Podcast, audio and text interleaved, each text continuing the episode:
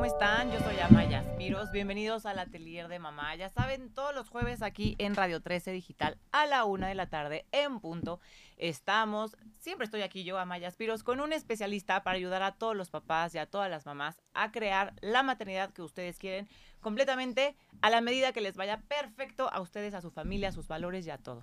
Y hoy les tengo un especialista con un tema que a todas las mujeres nos debería de interesar porque muchas lo tienen y no saben y luego hasta que te quieres embarazar te enteras y, y aunque no te quieras embarazar está muy bien saber que tenemos este tipo de cosas. Entonces le doy la bienvenida al doctor Jorge Rodríguez Purata. Sí, lo dije bien, vientos.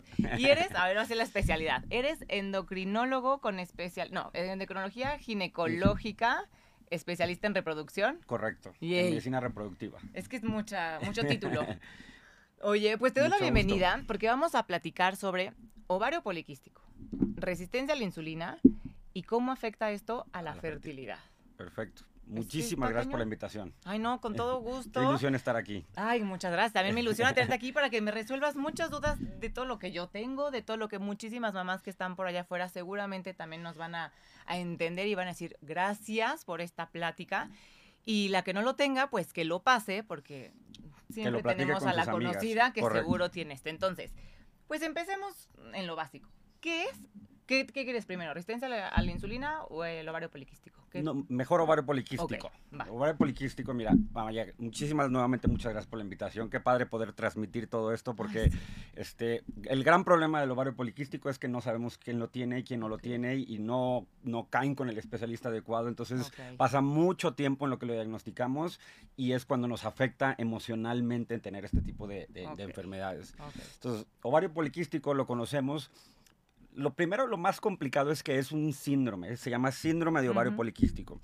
Y entonces la palabra síndrome significa que es un conjunto de cosas, un conjunto de síntomas. O sea, no es solito. No es una sola cosa, tiene que ah. presentarse tres cosas para decir, ok, esta paciente tiene ovario poliquístico. Ok, ok. Entonces, en términos generales, es una enfermedad metabólica. El metabolismo del cuerpo es como el funcionamiento de las células en conjunto, como un organismo que funciona todo en conjunto. Entonces, una enfermedad metabólica es aquella que esos procesos no funcionan bien por alguna razón. Y, la razón, bueno. Dependerá de, cada, de cada síndrome. En particular en el ovario poliquístico, lo que sucede es primero aunque la paciente, el cuerpo de la mujer, que es una máquina perfecta. divina. muy compleja, pero perfecta. Entonces, debe de funcionar o está diseñado para generar un óvulo, ovular y tener la posibilidad de embarazarse cada más. Y esto debe de suceder en el transcurso de 28 días. Entonces, lo primero que se afecta en las mujeres con ovario poliquístico es que todas las señales hormonales a las células del ovario para que funcionen adecuadamente pierden su, su proceso y pueden no tener una ovulación. Entonces, cuando no hay una ovulación, no hay una regla. Entonces, podría ser que no ovularás por el ovario poliquístico. No ovulas por lo, no puede ser, no ovulas por el ovario poliquístico. Entonces, mujeres que tenemos ovario poliquístico no ovulamos. No todas. Ah, es que ahí está también la complejidad de todo esto, que no es una regla común de Correcto. toda la mujer que tenga ovario poliquístico le pasa esto, o sea, es a unas sí, a otras no, otras a lo mejor tienen síntomas físicos y otras no, o sea, entonces es complicado. Justo, me voy a adelantar un poquito. Las tres cosas que buscamos en ovario poliquístico es pacientes que no ovulan, o sea, lo que llamamos anovulación pacientes que tienen ovarios de aspecto poliquístico. No es otra parte que confunde mucho es tener el síndrome de ovario poliquístico y otra cosa es ovarios de aspecto poliquístico. Es decir, hacer un ultrasonido y ver los ovarios con muchas pelotitas negras, con, muchos folículos. Eso es ovario de, aspecto poliquístico y es una característica del síndrome de ovario poliquístico. Ah. Entonces, anovulación, ovarios de aspecto poliquístico y datos, ya sea bioquímicos ¿En sangre, o físicos, de hormonas masculinas aumentadas, es decir, de hiperandrogenismo. Ok, que sería acné, vello o lo que se llama alopecia cuando se cae el cabello. O sea, acné, acné es el acné, ¿no? y que luego confunde, porque como estás en la época de, ¿no? En, en, la edad en la que te llenas de granitos. pero también es, es, bien importante explicarle a los pacientes que no todos los acné significa ovario poliquístico, no todas las reglas irregulares con sin ovulación significa ovario poliquístico, no todo el vello en exceso o la caída de cabello es ovario poliquístico. Tenemos que hacer el, el diagnóstico de todo el síndrome revisando todo. No podemos ir al ginecólogo hacer un ultrasonido, ver los folículos y, decir, ya. tienes ovario poliquístico, esto, está, esto está mal. Tenemos que buscar las tres cosas al mismo tiempo y hacer el diagnóstico bien hecho, bien eh, buscado para entender, o sea, la, importancia del ovario poliquístico no es diagnosticarlo, es poder predecir las consecuencias del ovario poliquístico. O sea, el hecho de que una paciente tenga ovario poliquístico es importante hacer el diagnóstico, pero para poderle ayudar down the road, a lo largo de su vida, en las diferentes etapas de su vida. Y justo así lo tratamos, de entender. En el momento que hacemos el diagnóstico, básicamente eh, vemos el impacto en tres fases de la vida de una mujer. En la adolescencia, en la edad adulta temprana y, la edad, y en la edad mayor. Es decir, antes de los 25 años, ¿cuál es el impacto? Pues todo el trastorno emocional que implica los cambios en la apariencia. Porque hay una afectación emocional. Muchísima, por, por la apariencia. y por la hormona, ¿no? Y, por, las, y por las, las reglas irregulares.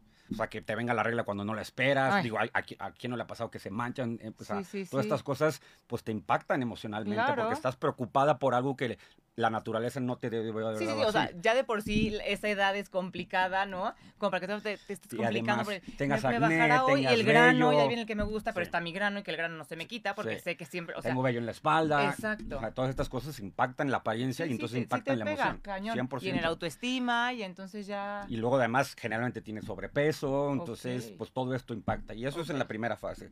Luego en la segunda parte pues es cuando empiezas uno a buscar, a querer buscar embarazo, entonces... Y ahí es donde podrás enterar que... Generalmente hasta ahí te enteras. Ahí te enteras, exacto. Y que no tienes esta eh, ovulación, ¿no? Porque lo que decías, podrás tener el aspecto del ovario poliquístico, pero sí ovular. Y esa paciente con ovario poliquístico no, no va a tener problemas para embarazarse. se va a embarazar como el resto de las mujeres. Porque sí tiene ovulación. Porque sí ovula. Entonces, pero justo a la paciente de 18 años que le dices tiene ovario poliquístico, ella ya vio... No me voy a embarazar y, voy a estar, ¿no? Con sobrepeso y el grano siempre, o sea, sí te... pero eso también es un mal diagnóstico y un mal acompañamiento, porque le echas la bomba y se la dejas ahí sola. es un desconocimiento del todo el síndrome en general y que eso es parte de lo padrísimo del programa de hoy, que le podamos explicar a tu, a tu público, que es hacer todo el diagnóstico completo. Por supuesto. ¿Y qué consecuencias? Ah, porque, a ver, yo tengo entendido que no sé, me vas a, a lo mejor me vas a saber no. decir, así no es. ¿El ovario poliquístico genera resistencia a la insulina también? O sea, ¿es otra como de esas consecuencias? Correcto, sí, no, está perfecto, sí, lo, has entendido perfecto. O sea, empecemos, la resistencia a la insulina, lo que, o sea, la insulina es la hormona que se encarga de ayudar a la glucosa que se utilice. al, azúcar, ¿no? Digamos que tenemos en sangre. exacto, al azúcar, tienes razón. Y eh, la resistencia a la insulina quiere decir una falta en la eficiencia de la utilización de la, del azúcar. Nuestra insulina es chafa. no, no, ayuda a que el azúcar entre, a, la célula, a que abra, bueno, lo que me explicaban es, es la llave para que abra la célula. Abre un receptor para que la, la, célula de azúcar, que le decimos la glucosa, entra a la célula. Entonces, como no entra, vienen todas las consecuencias, que es que el azúcar se queda en la sangre, y entonces es cuando podemos tener eh, problemas de eh, hiperglucemia, de azúcar elevada, de prediabetes o inclusive de diabetes o diabetes en el embarazo también puede Diabetes gestacional, exacto. Exactamente. Entonces, eso es la resistencia a la insulina. Y la razón por la que sucede es porque es por lo mismo, como es una combinación de cosas, generalmente la paciente con ovario poliquístico pues tiene mm, mala alimentación o alimentación desordenada, tienes problemas de sobrepeso, tiene exceso de hormonas masculinas. Entonces, todo esto, estas alteraciones en las hormonas, como decía al principio, como es una enfermedad metabólica, altera otros procesos de las células y dentro de ellos es el funcionamiento de la insulina. Ay, qué chofa. Y por ejemplo, aquí yo tengo una pregunta, porque a mí el, las mujeres que tenemos ovario poliquístico, que tenemos resistencia a la insulina, pero de verdad siempre hemos cuidado la alimentación, hemos hecho ejercicio, no consumo carbohidratos, este, ¿no? Que, que, sabemos que no son saludables, no como azúcares procesadas, no como refrescos, ¿no? ¿Qué onda? O sea, me tocó la lotería así de, te toca tener ovario poliquístico. ¡Chin! Sí, así, es ¿no? horrible. hubiera caído la lotería o, no sé, sí, es horrible. tierras, yo qué sé, ¿no? Hubiera estado más padre. No, es horrible porque justo la paciente con ovario poliquístico, o sea, una cosa que es súper característica es que te pones en el gym seis meses intensos, bajaste dos kilos y en dos semanas que te vas de vacaciones recuperaste tres. Es algo horrible que les pasa. O, que le pegas al gimnasio durísimo y a la alimentación perfecto y no estás tan marcada como deberías de estar. Es frustrante. Es frustrante, es frustrante, pero ahora sí que es parte de la enfermedad, así como a la que tiene hipertensión le tocó lidiar con otras cosas, a la que tiene colesterol le tocó lidiar con otras cosas, pues a la de ovario poliquístico le toca lidiar con esto del sobrepeso, del, control de peso, de mantener una alimentación saludable. de no poderte salir nunca de de los lineamientos porque sabes que la enfermedad se va a agudizar. Y luego además, además viene el problema de que estás tan enfocada en controlar que luego vienen esos problemas que le llevamos como atracones, ¿no? Hay tres situaciones muy características que se provocan, que son eh, eventos sociales, viene una fiesta, una reunión y pues comes lo que hay y eso te perjudica muchísimo porque a los dos días te das cuenta todo lo que te afectó. O el estrés del trabajo, ¿no? Estas situaciones como más competitivas de cenas de trabajo y, también no te puedes cuidar porque estás ahí y entonces después viene el efecto de rebote porque te quieres cuidar tres meses, entonces tienes presión emocional, estrés y todo se va haciendo una pelotita que se va sumando como una bola de nieve. sí, o te vas al otro lado y dices, entonces ya no voy a comer nada, que fue lo que a mí me pasó un buen rato. Antes de saber siquiera que tenía todos estos temas. Y luego ya que digo que los tengo, digo, ¿y ahora cómo? O sea, ¿no? Pero bueno, sí es mantener un régimen y pegarle al gimnasio durísimo, agarrarle el gusto y estar con especialistas multidisciplinarios, ¿no? Eso es lo más importante. Con un nutriólogo, porque no, este es un tema hormonal que necesita que ayuden a, o sea, necesitas pastilla, pues. Y, lo como dijimos, como es un síndrome y tiene tres, cuatro, cinco cosas que se afecta, pues hay que atacar esas tres, cuatro, cinco cosas. No podemos atacar una sola. Tenemos que eh, poner atención a las hormonas femeninas, tenemos que poner atención a las hormonas masculinas, tenemos que poner atención a la alimentación, tenemos que poner atención a la, parte emocional también. Entonces, todo esto integral, como lo dices, multidisciplinario, es lo más importante y con eso es como logramos medio tener controlado el ovario poliquístico. Exacto. Y ahora que ya entendimos que ya con esta cátedra que nos has dado de ovario poliquístico y resistencia a la insulina, ¿cómo se ve afectada la fertilidad? Porque es, siento que, aparte que es lo que más nos atribuye en este programa de maternidad, es algo que, como hace un momento decíamos, muchas mujeres no se enteran que lo tienen hasta que ya buscan, a lo, o sea, hasta que llega el momento de buscar embarazo. A lo mejor ya es muy tarde, a lo mejor, entonces, si lo detectamos antes, nos va a ayudar al tema de la fertilidad cuando ya estemos en la edad reproductiva? Correcto, sí nos va a ayudar porque, a ver, en la fertilidad, o sea, lo más, como decíamos es un momento, ¿no? O sea, lo más importante de transmitir a, transmitir a todo tu público es no, ovario poliquístico no es sinónimo de infertilidad. Y, pero además lo más importante es que de todos los problemas de fertilidad que podemos encontrar, la que tiene ovario poliquístico tiene unas probabilidades de éxito altísimas. O sea, es como la más fácil. Es de lo más fácil de tratar porque está muy característico el, tratamiento a usar. O sea, la respuesta a los medicamentos para, para ayudar a embarazar a una paciente. Tienen buena respuesta. casi todas embarazan. O sea, casi ninguno en efecto tiene 100% de, de, éxito, pero justo las de ovario poliquístico sí. Ahora, el downside es que necesitan tratamiento. Todo el mundo nos claro. embarazar sin nada, pero bueno, dentro de lo malo, lo bueno es que todas se pueden embarazar. Exacto. Entonces, como les decía al principio, lo que sucede es, o sea, el ovario policlístico lo clasificamos en, en cuatro. O sea, como dijimos, es anovulación, ovario de aspecto poliquístico y, exceso de hormonas masculinas. Entonces, dependiendo cuál combina, el diagnóstico se hace con dos de esas tres. Entonces, si tienen estas dos, es un tipo. Si tienen estas dos, es otro tipo. Si tienen estas dos, es otro tipo. Y si tienen las tres, es otro tipo. Por eso hay cuatro tipos diferentes.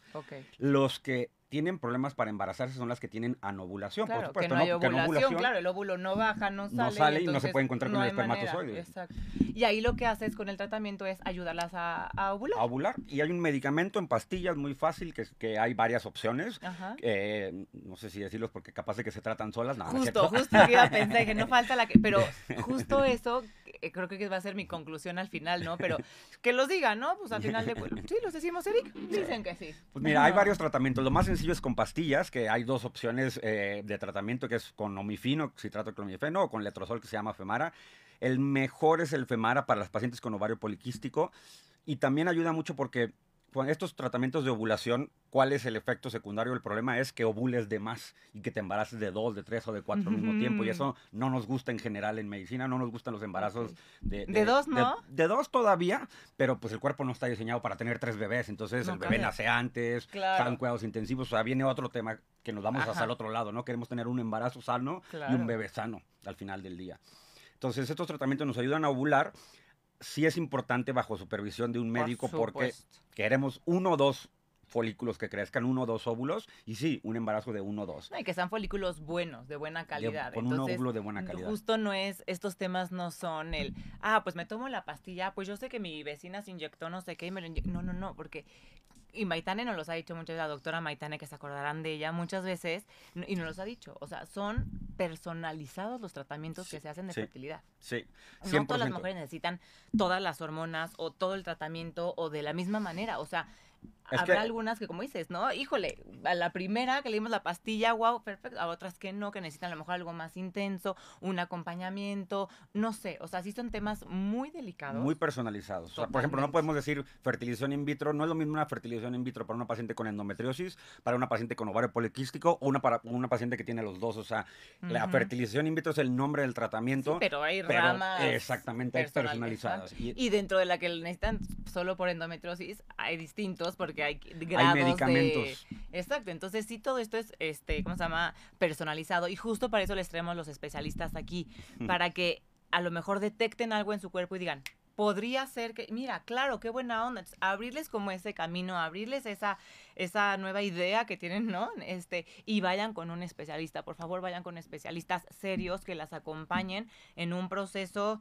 eh, delicado, en un proceso bonito también, porque lo pueden hacer muy bonito, un proceso, ¿no? De, de reproducción asistida y demás, entonces, por eso les traemos especialistas que queremos que vayan con ellos. Y entonces, eh, resistencia a la insulina y ovario poliquístico se ve afectada la fertilidad porque por el ovario poliquístico algunas no ovulan.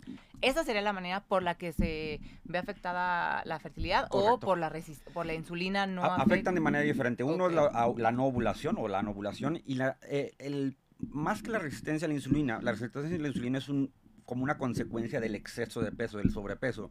Y los extremos de peso, tanto muy delgada como, como con mucho peso, no son buenos para la fertilidad. El exceso de peso, el, tejido graso produce muchas hormonas femeninas, producen muchos estrógenos. y, eso puede generar mala calidad en los óvulos y eso les puede dificultar quedarse embarazadas. Muchas gracias. Ahora, también el, exceso, el bajo peso también afecta porque, porque también les afecta en la ovulación. Por supuesto. Entonces hay que tener un peso saludable. No hay que pensar en un número. eso de pensar en que tengo que pesar 63 kilos no. existe. Es un peso saludable para cada persona y eso lo vamos a lograr con el nutrólogo y con nosotros para buscar la mejor manera para que se embaracen. Y ahora, el otro problema de la resistencia a la insulina en relación a la fertilidad es que el exceso de, de azúcar en sangre puede afectar también la salud del bebé ya embarazados. Entonces es bien importante empezar un embarazo saludable para que como dices, tener un proceso bonito, un proceso en el que queremos mamá bien y, bebé bien. Entonces, para lograr eso, tenemos que empezar bien el embarazo. Por supuesto, con especialistas. Ya empezaron las preguntas. ¿Qué te parece si las leemos? Perfecto. Dice Nancy Robles, si tenemos ovario poliquístico y es más difícil tener hijos, ¿cuál sería el mejor tratamiento para la fertilidad? Pues muy buena pregunta, Nancy. Justo como decíamos, o sea, lo primero es saber si tu ovario poliquístico está afectando tu fertilidad. ¿Cómo hacemos eso? Hay que hacer un ultrasonido para ver cómo se ven los folículos en el ovario. Hay que hacer un análisis de hormonas para ver cómo se ven el estradiol, la progesterona, la, hormona que se llama FSH-LH. Y con eso ver si eres una paciente en la que está teniendo problemas de fertilidad. Si sí lo es, entonces quiere decir que no está ovulando y que le vamos a ayudar a ovular con estos tratamientos que decíamos, con Omifin, con, con Femara y con seguimiento con ultrasonido para ver que ese folículo crezca adecuadamente, crezca con la velocidad adecuada para que salga un óvulo de buena calidad, como decías, y con eso lo vamos a resolver en el 100% de las ocasiones. Ok, pero sí es importante saber qué tipo de ovario poliquístico tienes y qué afectaciones te está dando, ¿no? que decías, de estas tres opciones, ¿cuáles? Si es anovulación o no. A lo mejor el problema de fertilidad no viene por el ovario, poliquístico, que podría ser. 100%, todo el mundo podemos tener problemas de fertilidad, además del ovario poliquístico, sobre todo además que la fertilidad es un tema de dos. Bueno, no sé cuál sea la situación de Nancy, pero en términos generales, aunque el concepto de familia tradicional ha evolucionado, ya no nada más es hombre o mujer, hay muchas opciones, pero en términos generales hay que revisar al hombre, hay que revisar a la mujer y hay que revisar si no hay otros factores de, fertilidad que estén afectados y decidir si solo es el ovario poliquístico. Y si solo fuera ovario poliquístico, ya con el tratamiento de la ovulación, o sea, tenemos una super posibilidad de embarazarte. 100% literal. Nancy, platícalo con tu, con tu especialista, así que tal cual, con tu doctor, con tu ginecólogo o ginecóloga, y decirle, ¿no? ¿Qué tipo de, ovario poliquístico tengo? Si estoy, de, o sea, no ovulo o si ovulo. Y, la realidad es que es muy fácil saber si estás ovulando o no, porque, como decíamos, el cuerpo de una mujer es complejo, pero es perfecto. Entonces, si hay ovulación, hay regla.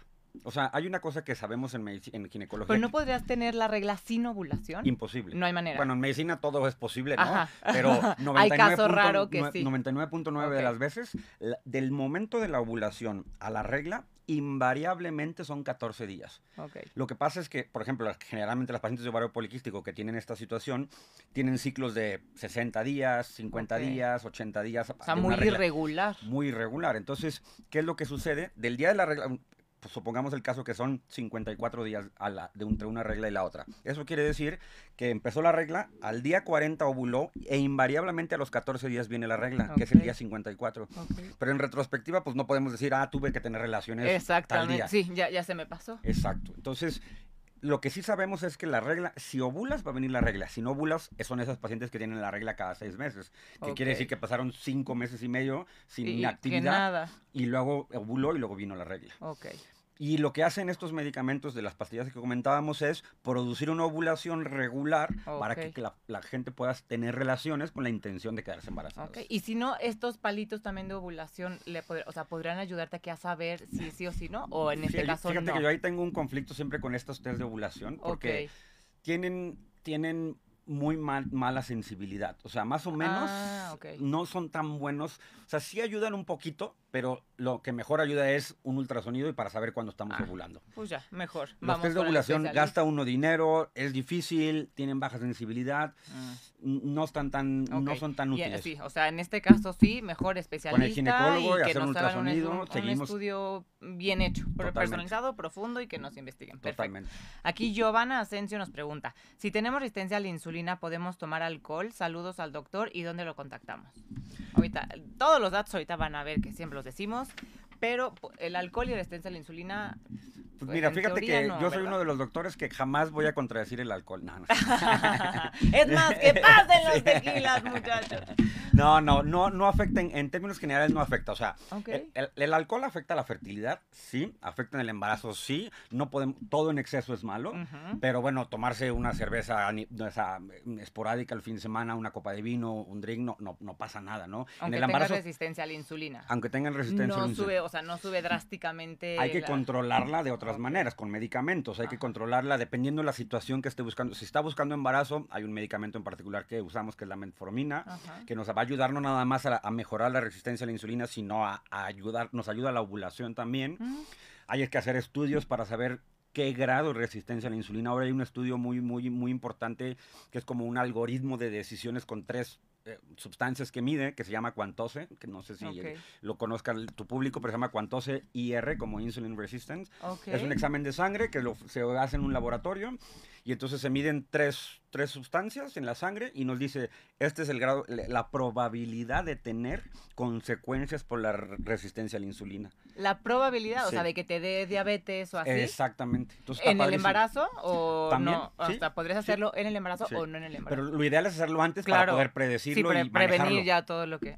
está maravilloso. Entonces, con eso podemos saber el grado de, de, de probabilidad y profundidad de esa resistencia a la insulina y, y, en términos generales, por ejemplo, si una paciente tiene poca probabilidad, pues tenemos más flexibilidad en, en esas costumbres, en eso que pueden hacer, como, como tomar alcohol, como, no sé, eh, comer una dona de chocolate o no sé. ok. Pero si está muy grave la situación, pues sí es mejor controlarse. Por supuesto. O sea, no es que esté contraindicado al 100%, pero ¿no? O sea, es mejor no en exceso. Personalizado. Si tienes un grado de resistencia a la insulina muy importante, pues sería mejor no, y ver el tratamiento y mejorarlo y darle un descanso y platicarlo con su nutróloga, ¿no? Porque todos sabemos que hay alcoholes peores que otros, ¿no? Exacto. Hay, hay, que tienen más calorías, menos calorías, menos macronutrientes, entonces todo eso hay que platicarlo con su nutróloga de confianza para que les digan si ya de plano van a tomar algo de vez en cuando, pues cuál sería la mejor ¿Cuál sería lo mejor, exacto? Y cómo tomarlo, no con refrescos, este, estar tomando agua de intermedio. Un mezcalito nunca hace mal. Dijo, yo sí el alcohol paso. Pero bueno, Jimena Chávez nos pregunta, ¿nos puede dar cáncer con estos tratamientos o desequilibrio hormonal? son dos, eh, Jimena, son dos preguntas diferentes. O sea, cáncer por ovario poliquístico, absolutamente y rotundamente no. No hay opción de que eso suceda. Eh, ¿Cuál es la ah, desequilibrio, hormonal? Sí, porque justo eso es el ovario poliquístico. Es un desequilibrio hormonal. Y por los tratamientos que mm, preguntan, no ah, sé por los tratamientos. No sé si me imagino que pregunta por las medicinas o por un in vitro o así. O sea, eso es más bien un un mito que ya lo platicamos. Jime, échate un brinco a las redes sociales Radio 3 Digital para que veas los mitos del tratamiento in vitro, pero te lo repetimos aquí, no, es... Cáncer no. Y desequilibrio hormonal al revés, justo lo que queremos es equilibrar las hormonas para que el cuerpo funcione perfectamente y se pueda quedar embarazado. Ahora, justo después del embarazo, pues sí vale la pena hablarlo con tu ginecólogo para que te ayude a tener un equilibrio hormonal todo el tiempo, no nada más con la intención de buscar embarazo. Exactamente.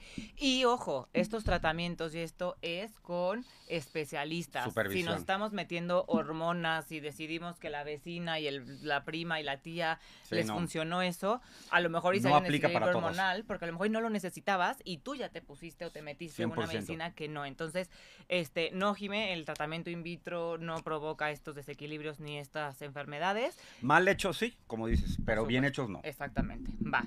Fabián Rojas nos tiene aquí. Mi novia tiene ovario poliquístico. Me encanta, me encanta y lo voy a decir que, abre, exacto, que hablen los hombres y que hagan estas preguntas, porque eso quiere decir que sí estamos logrando el objetivo del programa que es para todos. Exactamente, que se involucren también los hombres, los novios en la maternidad, en todo el proceso de fertilidad y tal, pero voy a seguir viendo la pregunta de Fabián.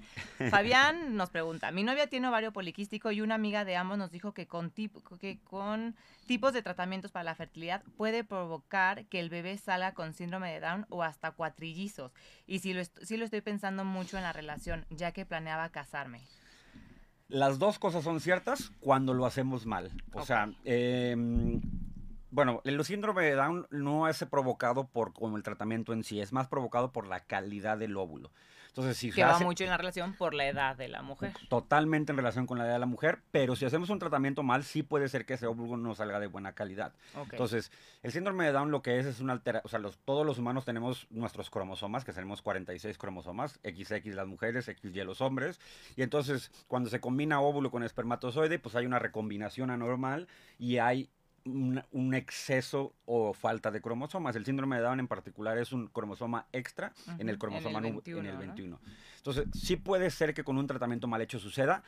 La realidad es que la probabilidad es la misma con la población en general. La quien tiene endometriosis, que no tiene infertilidad, quien tiene, no sé, baja reserva de óvulos, todo mundo tenemos la misma probabilidad de tener síndrome de Down porque está relacionada con la edad de la mujer. Entonces, la primera pregunta para Fran sería qué edad tiene su novia. Exactamente. Eso es lo que va a influir en esa primera parte. Y los cuatrillizos, pues ya no los explicabas hace un momento, ¿no? Si hacemos dosis de... O sea, el problema es las mujeres con ovario poliquístico, como bien lo, lo, dijiste, tienen muchos folículos. Lo normal, si yo hago un ultrasonido, y más, más que lo normal, porque no es anormal. Lo común es hacer un ultrasonido y ver cuatro de cada lado, cuatro folículos de cada lado para un total de ocho.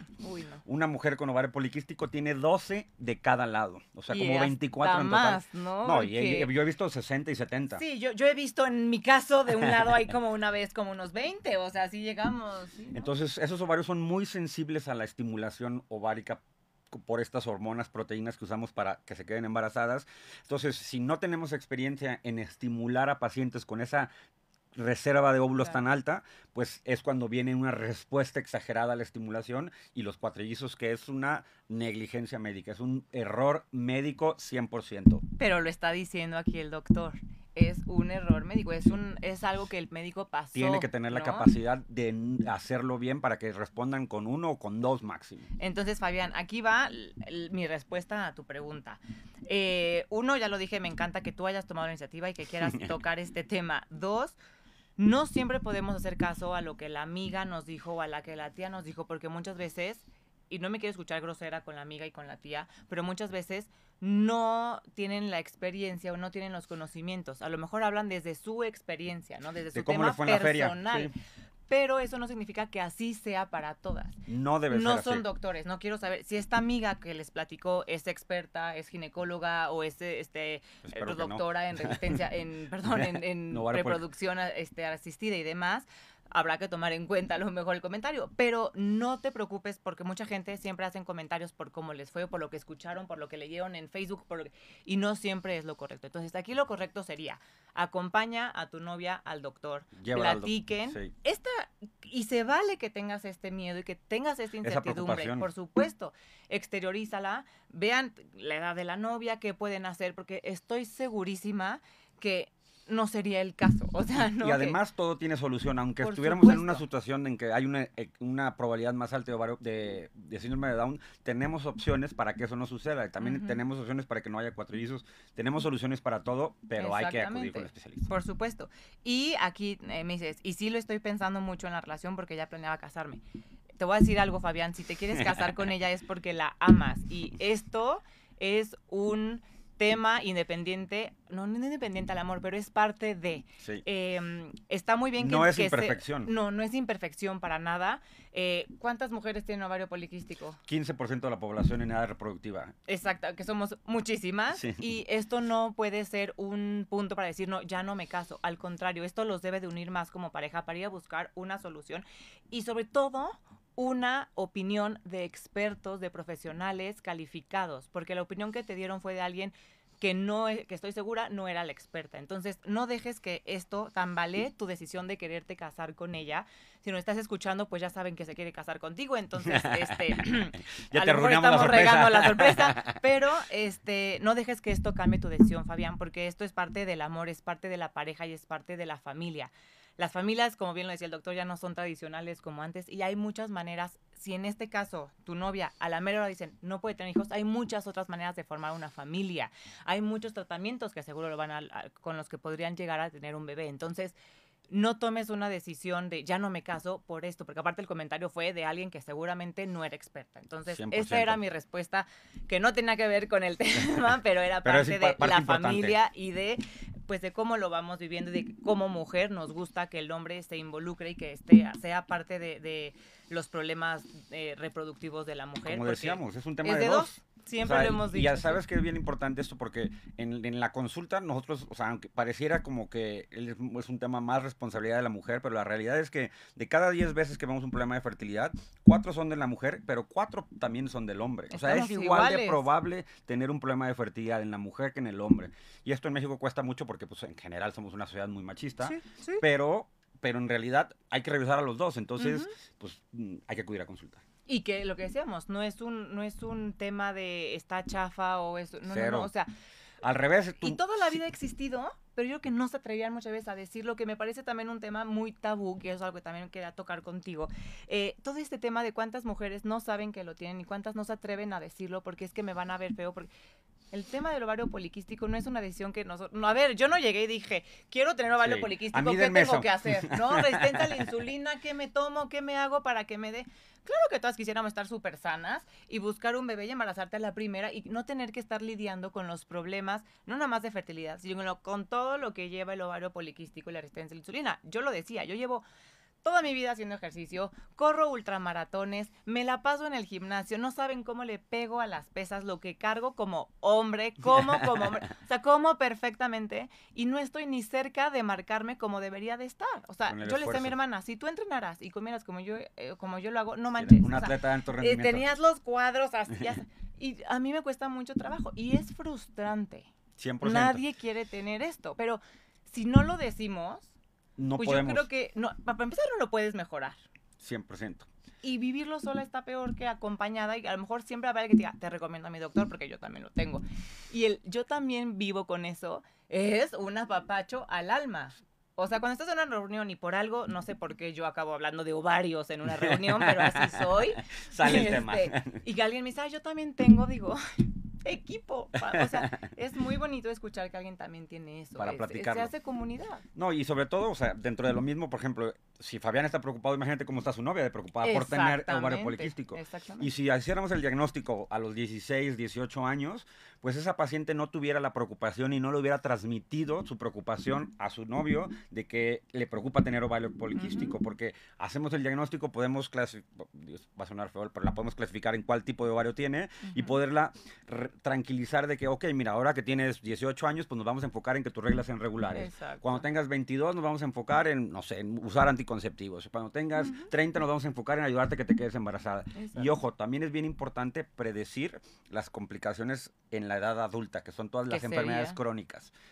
Una mujer con ovario poliquístico, como tiene problemas de tener resistencia a la insulina, tiene problemas de tener diabetes en la edad adulta, tiene problemas de tener colesterol alto en la edad ah. adulta, tiene problemas de tener hipertensión, lo que también se llama síndrome metabólico. Entonces, pero si lo, lo, lo que tú haces y lo que debe hacer todo el mundo es hacer la costumbre de comer bien y hacer ejercicio desde joven para que luego en la edad adulta no nos cueste. Porque el problema es querer empezar a los 55 años a ponerse bien, pues ya no tenemos la costumbre y la rutina de buena alimentación, buen ejercicio, cuidarse y todo esto. Ahora, ¿se hereda? No es genético, pero sí puede ser hereditario, que no es lo mismo. Genético significa que vienen nuestros ah, genes. Ajá, o sea, que ya está escrito. Está escrito en, un libro y en el libro que tiene mi mamá que me pasó, yo también lo tengo. No es genético.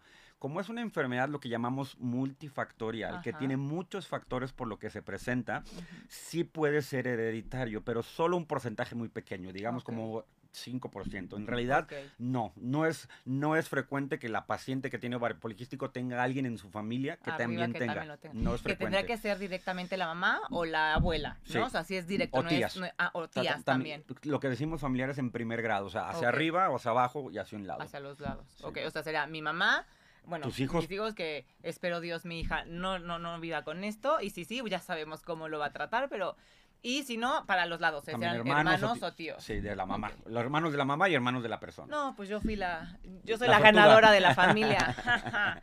Oye, ok, ya para. Es que claro, estos son temas que tenemos que tratar para el presente y para el futuro, ¿no? Si ya no lo hicimos para atrás, bueno, pues ya no empezamos a lo mejor a los 18, no, no, no, no nos diagnosticaron. Pero creo que justo esto es a lo que estaba pensando ahorita que estabas comentando esto no nos, nos, diagnosticaron a los 18 o a lo mejor a la novia Fabián o a la amiga de, no sé, ¿no? De Mónica o a, yo qué sé, da igual el nombre de la persona. No lo diagnostican por esta falta de conocimiento y por esta falta de información y por la mala información que también hay sobre este tema. Sí, la verdad es que creo que es bien importante pedirle a los ginecólogos que no hagan diagnóstico poliquístico al hacer un ultrasonido, no nada más hacer un ultrasonido, ver las pelotitas negras, los folículos significa tener todas las consecuencias metabólicas de un síndrome. Entonces, pues digo, eso no, no, no, no creo que haya doctores conectados, pero, pero eso sería Seguro que sí, vas a ver. ese sería el principio, educar más a, a saber cómo identificar, o sea, diagnosticar y tratar el ovario poliquístico para que las pacientes tengan menos preocupación. Y empoderando a las, pacientes es como lo vamos a lograr, que le exijan a su ginecólogo que les hagan los estudios correctos. Y es que esta parte es muy importante también en el tema como de la salud femenina. Muchas veces le dejamos todo esto al doctor. De él es el experto. Sí, claro, él es el experto, él es el que va a decir qué tomarme. Pero también nos podemos dar la tarea de buscar, de leer, de, investigar nosotras para llegar como también con, exacto y llegar también como con a ver no me puedes decir, ay, tienes esto, pero yo te voy a cuestionar, ok, tengo ovario poliquístico, pero ¿tiene forma de ovario poliquístico o sí tengo? Porque también debería de tener, no ovulo, sí ovulo, o tengo, no. Tengo exceso de hormonas masculinas. No, no, tengo exceso de vello, ya me las buscaste, ¿cuáles son? Exactamente. O sea, esa relación paternalista de paciente-médico está completamente en la antigüedad. No existe, o sea, uno tiene que tener la capacidad de platicar con tu, con tu doctor y poderle hacer preguntas y poderle eh, cuestionar. Ahora, lo que no se vale es buscar en Google y creerse todo. claro, claro, porque el doctor Google no es, no, no, sabe. en Google nomás parece que está escrito y parece que es oficial, pero lo pude haber escrito yo o lo pude haber escrito mi mamá que me escucha hablar de, de medicina reproductiva todo el tiempo, no significa que sea experta, ¿no? Entonces, pero sí sirve mucho para entender cuáles son las mejores preguntas al llegar a la consulta y y está bien dicho, cuestionar al doctor si lo estamos haciendo bien. Y eso empieza por la educación de la paciente. Y buscar un tratamiento que vaya de acuerdo a nosotras, ¿no? O sea, buscar un tratamiento, a lo mejor tú escuchaste que, y cuestionar, oye, escuché de este tratamiento, eh, ¿qué onda? ¿Me, ¿Por qué mejor mi fin que Femara? ¿Por qué? O sea, si, los tomo metformina o no, he escuchado esto de la metformina y me está causando problemas digestivos, pero ¿qué le hacemos? No, pues si te toca, ni modo, te toca ahorita aguantar con la metformina, pues órale va, pero, o sea, escuché que en Europa están usando no sé qué tratamiento. Yo soy candidata para ese tratamiento. 100%. o sea, este tipo de cosas también a nosotros nos dan, como decías, poder, nos da tranquilidad también de saber que vamos por el camino correcto y también esta eh, libertad médica de decir, no me me gusta cómo me trata este doctor. Me cambio. Y me, y me voy, exactamente. No tenemos por qué aguantar cosas que no están correctas, ¿no? O sea, eh, a mí odio escuchar a alguien decir, es que no le, es que voy a, voy a, hacer sentir mal a mi doctor. Oye, a ver, el que te tienes que sentir bien eres tú, no tu doctor. O sea, esto de, de, que si voy a incomodar al doctor es, está, es algo, no, es irrelevante completamente. Hay que, hay que hacernos lo preguntas. ¿Cuándo se siente incómodo un doctor? Pues cuando le preguntan algo que no sabe. Mm. Entonces ahí es cuando...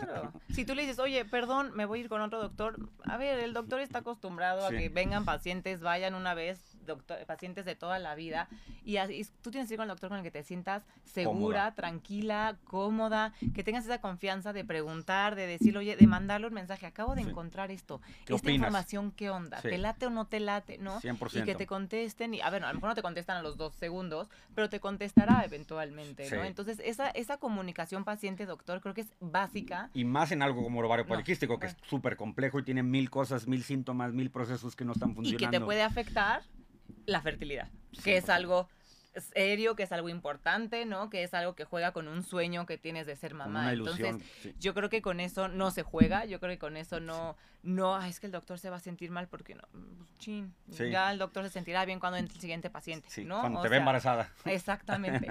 Oye, entonces, a ver, ovario poliquístico no es igual a infertilidad. no voy a, exacto, a infertilidad.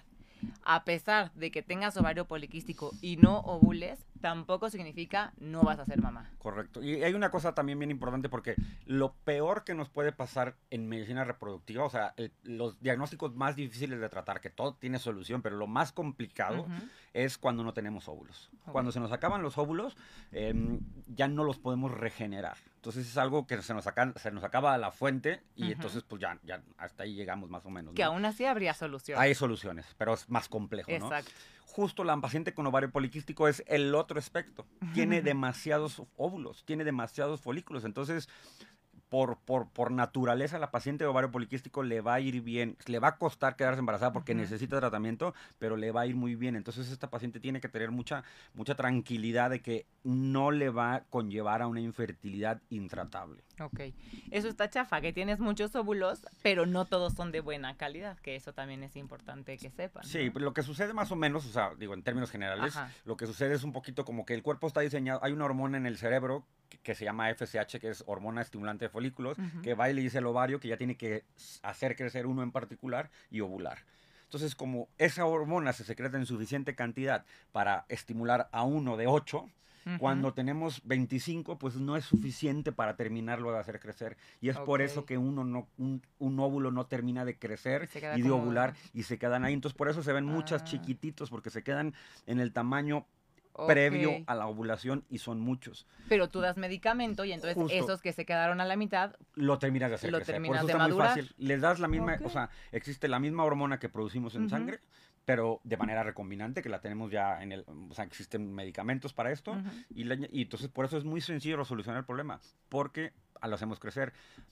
Parte del expertise parte del, de, la medicina reproductiva es un poquito, yo siempre digo, como, como, como somos como chefs, ¿no? Porque vamos buscando el, ingrediente y las cantidades. Exacto, ideal y, y, impacta mucho tu expertise en, en eso que decíamos, no dar la suficiente cantidad para que respondas con uno o dos y no nos pasemos. Ok, ok. Entonces, mira, Fabián, seguimos respondiéndote a la pregunta. Causaste conmoción. Exactamente. Oye, bueno, es que ya lo preguntaron hace rato, pero efectos secundarios es que bueno, podrían haber efectos secundarios con el ovario poliquístico, pero es que como hay también diferentes tipos, hay la que tiene sobrepeso, pero la que no, pero la que... Y, la que tiene exceso de hormonas masculinas, la que tiene más acné, la que tiene que el cabello, la que tiene exceso de vello, que le decimos hirsutismo.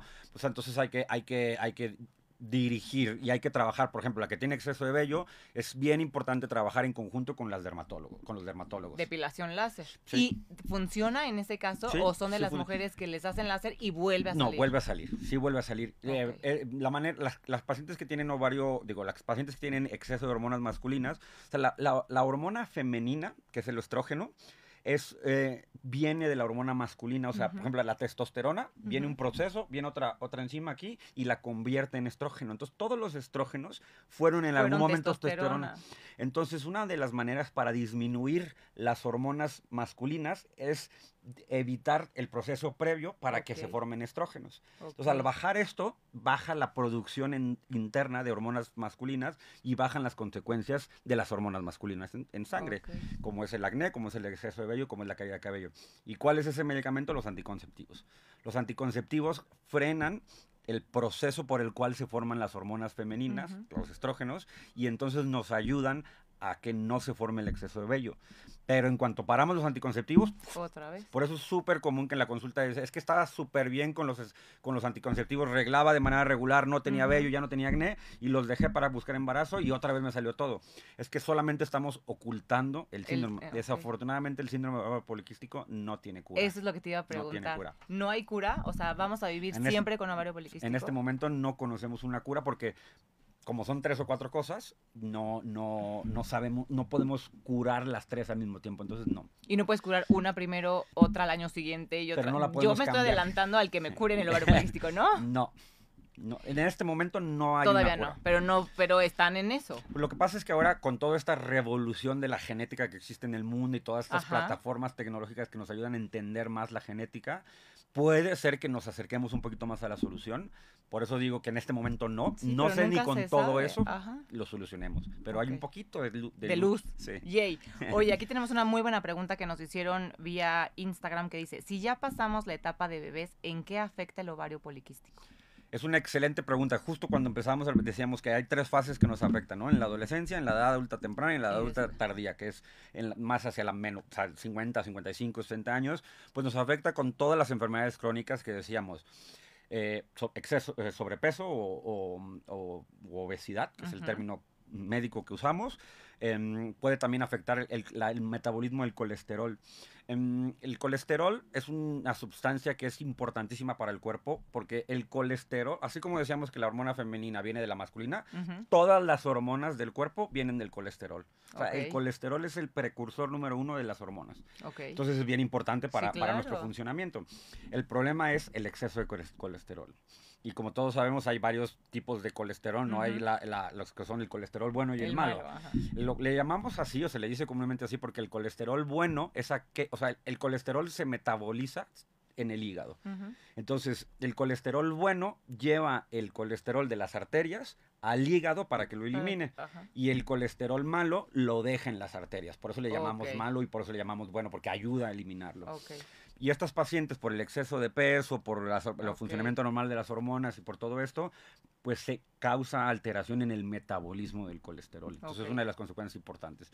La otro, otras, por lo mismo del colesterol, pueden enferme- venir enfermedades coronarias o cardíacas, Ok, pero es- eso ya es referente con el colesterol que es muy común en las, en las en el ovario poliquístico. O sea, entonces lo correcto sería un buen tratamiento, o sea, Desde sí estar, o sea, sí vamos a tener que tomar pastillas. Toda tu vida vas a tener que vida. ser fan del gym y del ejercicio. Y justo eso, ejercicio y buena alimentación, Sí. ya siempre. O Siempre. sea, ya mejor agarrarle el gusto a las que no les gusta. Sí. Y no, ¿qué es mejor? ¿Fuerza, cardio, combinado? Eso sí ya... Pues es un poquito, o sea, todo depende, ahí yo, te- yo diría que es un poquito del objetivo de cada una, porque o sea, lo que dicen los, los, la- los expertos en gym es que hagas primero lo que quieras como objetivo. Si tu objetivo es, es ganar, ganar músculo, pues primero, primero las fuerzas. la pesa porque gastas tu energía en eso y luego haces el cardio. Si tu objetivo es bajar de peso, pues primero cardio porque gastas toda la, tu maya- la mayor parte de tu energía de esa hora de gimnasio. Y para resistencia a la insulina y ovario poliquístico y eso, Es o sea, sí se tienen bueno. que hacer de las dos. Sí, hay Sí, que hacer eh, sí. pesas, sí hay que hacer cardio y dieta y balanceada. dieta bien balanceada. No hay alimentos mágicos, No, hay, hay esas cosas, sí, no hay. tampoco. Hay que hacer dieta balanceada, eh, peso saludable, alimentos saludables. Y nuestra, o sea, Adiós comer que mamuts, ten- que, me encantan, por eso digo mamut. Ah, este, ¿cómo se llama? Come- en tratamiento siempre bien vigilado por los expertos, por nuestros doctores, multidisciplinario. Eh, con el Y- endocrinólogo, con la nutróloga, con la dermatóloga, con el, ginecólogo, con el, o sea, por ejemplo, si quieren ir con un endocrinólogo ginecológico como, como yo, no es que tengan que dejar a su ginecólogo, o sea, al revés, nosotros casi ya no nos dedicamos a, a seguir embarazo. Esto, el embarazo y todo eso tienen que seguirlo con su ginecólogo. Nosotros Ok. nomás nos encargamos del metabolismo de sus hormonas. Entonces todo esto hay que hacerlo al mismo tiempo. Perfecto. ¿Dónde te pueden encontrar antes de que nos vayamos? ¿Dónde te van a encontrar? Pues con, con muchísimo gusto nosotros estamos en la clínica, aquí dice clínica, ah bueno, no, no, nos- no están viendo, estamos en radio, ¿verdad? No, también en, en, Ah. ¿cómo se llama? en YouTube y en Instagram y no, si nos ven, nos escuchan, todo, todo. En Clínica de la Fertilidad, le, decimos CDLAF por la abreviación de Clínica de la Fertilidad. En CDLAF estamos con muchísimo gusto. Ahí estamos todo un equipo de especialistas para el manejo de las hormonas femeninas, que es mi socia, la doctora Maitena Alonso, que ya ha estado aquí con ustedes, mi socio, el doctor Enrique Cervantes, y yo estamos ahí con muchísimo gusto para ayudarlas.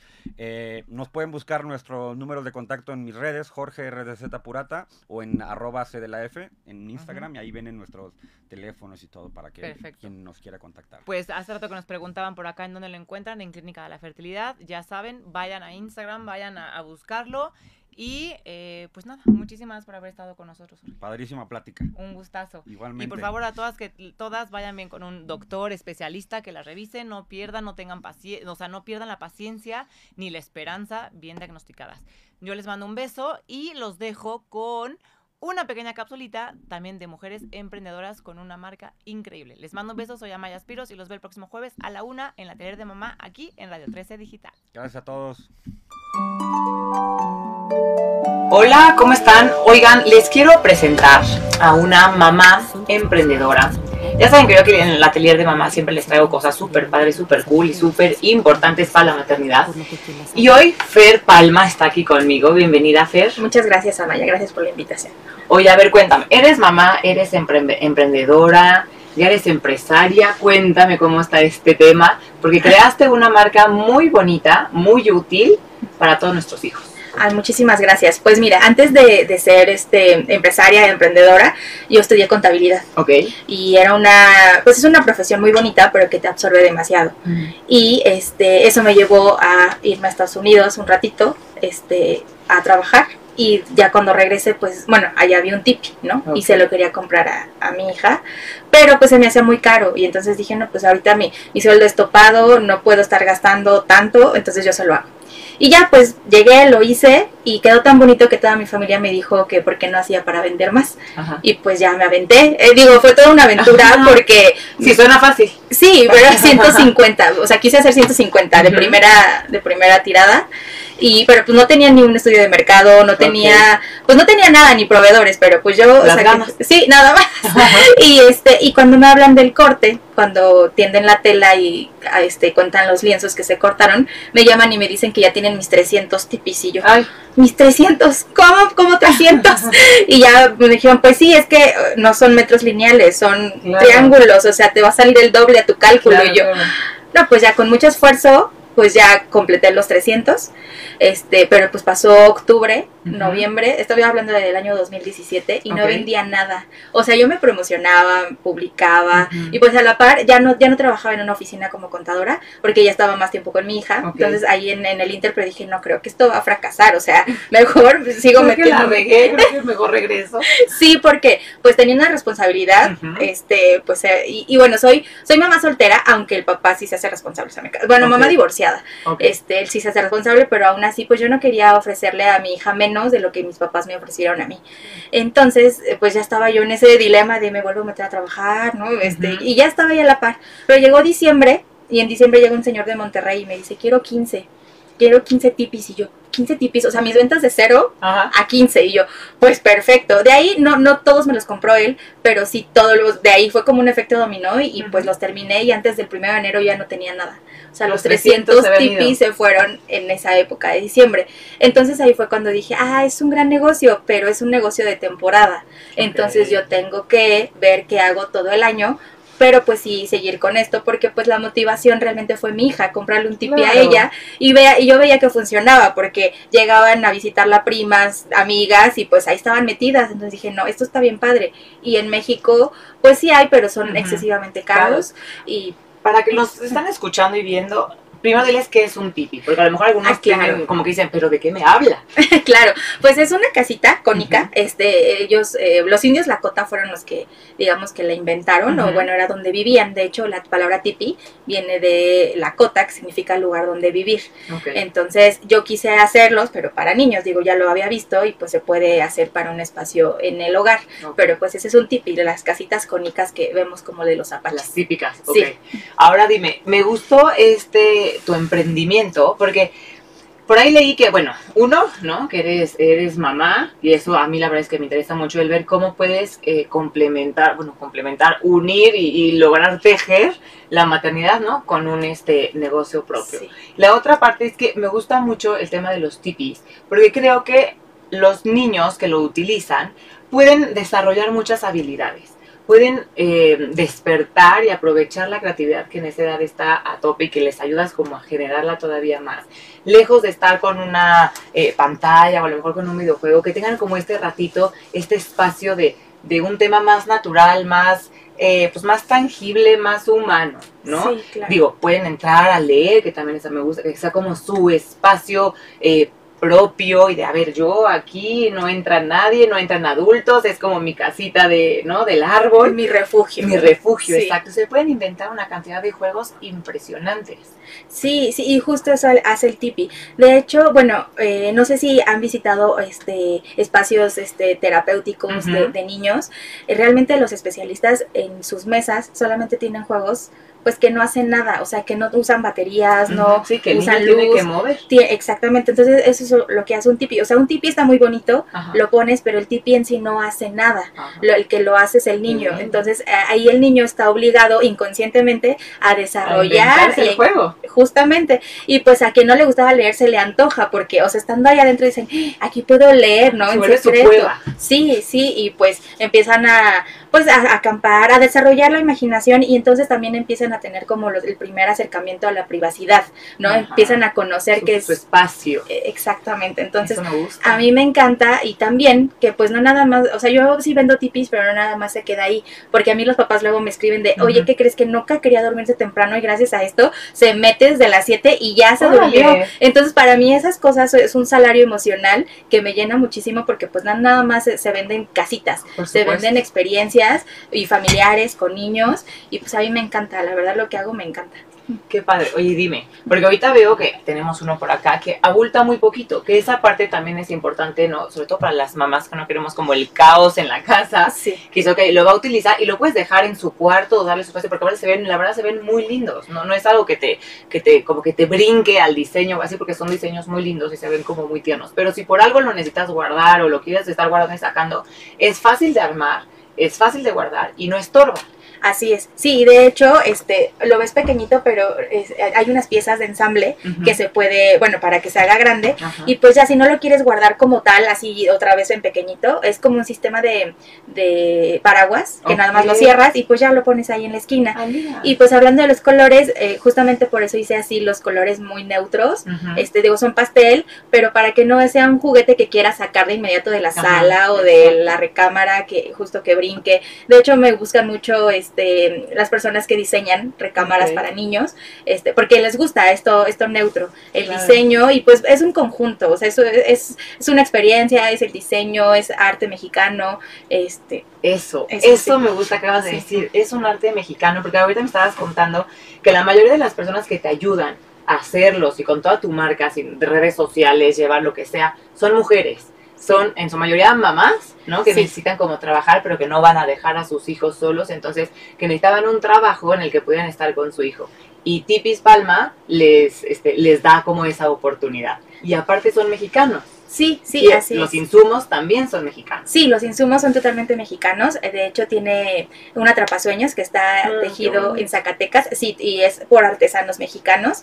Eh, los pompones también tienen unos, adornitos, están hechos en León, Guanajuato. Y la persona que me los cose es de Oaxaca, aunque ya radica aquí en la Ciudad de México, pero al final todos son manos artesanas, mm. ¿no? O sea, todo es 100% mexicano. Me encanta que además de, pues, complementar mi necesidad por tener tipis y la necesidad de las mamás, se generan empleos, indirectamente hasta el de la paquetería, porque pues necesita llegar, ¿no? A un lugar. Entonces también hay una, una mamá que es chofer que le, le habla así de, oye, hay que llevar y pues este es otro empleo o sea, estás haciendo una cosa súper fregona. No nada más hiciste unos tipis que aparte de precio son súper amigables con las carteras de los papás. Así es. ¿No? Porque luego queremos comprarle algo increíble a nuestros hijos, pues híjole, la verdad está muy caro, no sé si lo va a usar, cuánto tiempo lo va a utilizar, o no estoy en el momento para gastar este tanto dinero y tú nos estás dando una opción muy económica, pero que no va en contra de la buena calidad y el buen diseño. Así es, el precio no está peleado con la calidad. Digo, en muchos casos sí, pero en mi caso no. en mi caso En este caso. En este caso no, porque soy fabricante. Entonces no hay un intermediario que pueda subirle el 100%, que a veces así sucede. Este, y pues lo pueden tener súper bien, tiene garantía, saben que aquí lo hago en México, entonces no tienen que llamar a atención a cliente de quién sabe dónde. Este, y pues la mayoría de las veces yo estoy ahí como control de calidad. Ah, o sea, ahorita estoy aquí, pero mañana estoy en el tendido, en la cocina, en la supervisión. Este, incluso a veces yo los empaqueto, digo, tengo equipo, pero pues ahí estoy. Muy bien. ¿no? No, no es nada más como que me dedique a mandar. O sea, a mí me gusta meterme dentro de. Pues, el que lo sabe hacer, lo sabe mandar, decían en mi casa. Sí, también así dice mi mamá. Entonces creo que le aprendí muy bien.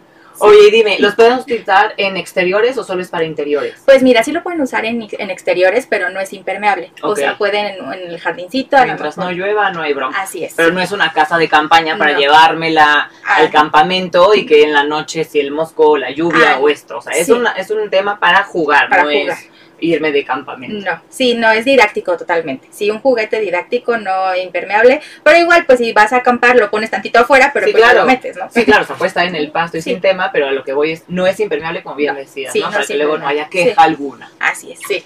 Oye, ¿y cuántos niños caben allá adentro? Pues mira, de dos a tres niños, mm. pero caben dos adultos sentaditos también. Ay, qué padre. Si unas me mandaron una foto de la mamá, el hijo, el perro, ah. así los tres, ahí yo así de, wow, sí caben. Digo, yo nunca he hecho esas pruebas, ¿no? Pues sí me meto, pero pues sí, sí, todavía se veía bastante amplio. Digo, sí, sí, sí, aunque pues ahí los tengo, la verdad es que a veces pierdes las, nociones, pero están muy bien. Y también tengo una versión de adultos, pero pues le ah. voy más a la, a la, de los niños. Sí. Ok, me encanta lo que nos estás contando justo este tema, y lo voy a retomar, de crearles como, de enseñarles esta privacidad y este espacio a los niños, que muchas veces en, el rush que estamos viviendo, ¿no? Como papás y tal, sí, quédate aquí en la sala, juega ahí, o sí en tu cuarto, pero el cuarto ya es como, ¿no? De tránsito y tal, y este puede ser como su, su lugar secreto, como su espacio en el que me siento enojado, me siento triste, me voy a meter a mi tipi para solucionar mi emoción aquí, quiero leer, quiero, o ya martaron mis hermanos, están gritando, yo me voy a mi paz, y me voy a mi tipi. Entonces, como que enseñarles es que, hay espacios como sagrados para ellos, ¿no? En los que a lo mejor aquí no se vale que nos enojemos, aquí adentro no se vale pelear, aquí vamos a hacer las paces. Entonces, mamá, nos enojamos, te invito a mi tipi para que hagamos las paces en mi tipi. Darle como ese significado a tu tipi de es nuestro lugar sagrado y aquí es felicidad. Entonces, si por algo se están peleando los papás, se están peleando los hermanos, ya te traen hasta el copete los hermanos, en tu tipi vas a estar protegido, ¿no? Sí, claro, y esa es una sensación que, que comienza a sentir el niño seguridad, ¿no? Porque no nada más le aporta seguridad lo que hace la familia, sino también este, él tiene que, que hacer su propia seguridad. Y pues siempre los niños están jugando abajo de las mesas, o sea, siempre están debajo del mantel, o si, son hermanos y tienen dos camas, pues ponen, la una sábana. entre las dos. Sí. o sea, ha sido un siempre, o sea, es como un... Buscar refugio. Sí, siempre están buscando un refugio, o a veces ponen sus almohadas, o sea, sí siempre están armando cosas y pues aquí ya les, les tenemos una hecha y súper bonita y hecha en México y que aporta muchísimo a la sociedad mexicana, de verdad. Con materiales que aparte me gusta porque no utilizas, los tubos que pones, estoy viendo, son de madera. Son de madera. Entonces no estás generando igual este plástico y aparte, al ser de madera, tú me vas a corregir, pero duran más. Duran más, sí, sí, de hecho, pues la, la madera, aquí pues la tenemos, bueno, entre comillas, así como para dar y regalar. este, pero, hay que cuidarla, hay que cuidarla, pero... claro, pero es, es, realmente un tesoro muy preciado y de hecho también nosotros nos dedicamos a reforestar, porque pues esa es nuestra materia prima, sí, pero pues también damos, o sea, regresamos a la naturaleza, a lo que se tiene que hacer. Porque hay veces que dicen, ¿por qué no usas plástico? Pero pues es que las emisiones de plástico son peor que si yo cortara un árbol, porque pues lo voy a plantar otra vez, ¿no? Es, cierto. No, y sí hay todo un tema que seguro tú lo has investigado en el tema de los juguetes de madera para los niños. Sí. ¿no? Sí tienen como un extra positivo en cuanto a sensaciones, textura, no sé, y como yo creo que reconexión con la tierra, la vida, claro. la madera tiene ahí algo vivo todavía latente, ¿no? Entonces, el estar metido ahí con telas que también veo que son como mucho más fibras más orgánicas, más, ¿no? Sí. Este, este espacio que estás creándole a los niños es algo divino. Y algo muy divino, creo que increíble que nos van a aplaudir los que me están escuchando, nos traes uno de regalo para regalar este Día del Niño. Sí, sí, aquí lo traigo y pues tú, tú dirás la dinámica que, que más nos, nos acomode. A ver, a mí se me ocurre que a lo mejor todos los que nos están escuchando, nos están viendo, todos los que están presentes en esta plática, ¿qué les parece si nos suben una historia en, redes sociales o si no tienen redes sociales, pues la pueden mandar al WhatsApp de Radio 13 Digital, que ya saben que aquí tenemos de todo, y que nos digan por qué creen que su hijo merece este tipi el Día del Niño. Perfecto. Y entonces, a lo mejor se la vamos a regalar. Nos tienen que etiquetar a Radio 13 Digital, a mí, a Maya Aspiros y a... Tipis Palma-MX. Perfecto. Y cuéntenos por qué se merecen este tipi, por qué su familia, por qué sus hijos, por qué su hijo en especial merece este tipi para el Día del Niño y se va a ir completamente gratis hasta su casa y luego que nos manden una foto ya instalada en su casa. Sí, por favor. Sí, les encargo la sonrisita. Entonces, etiquétenos a arroba radio 13 digital arroba tipispalma-mx y arroba amayaspiros. Y si no, nos pueden mandar este pequeño videito, ¿no? A WhatsApp de Radio 13 Digital, que se los digo, 55 61 00 7454. Se los repito, 55 61 00 7454. Y díganos por qué quieren y por qué merecen ese tipi y se va completamente gratis para ustedes. Muchísimas gracias, Fer, y muchas felicidades por lo que estás construyendo. gracias, Amaya. Me, me, gustó mucho tu programa y venir. Gracias. Ay, gracias a ti. Les mando un beso a todos. Soy Amaya Spiros, la atelier de mamá en Radio 13 Digital, los jueves a la una. Adiós.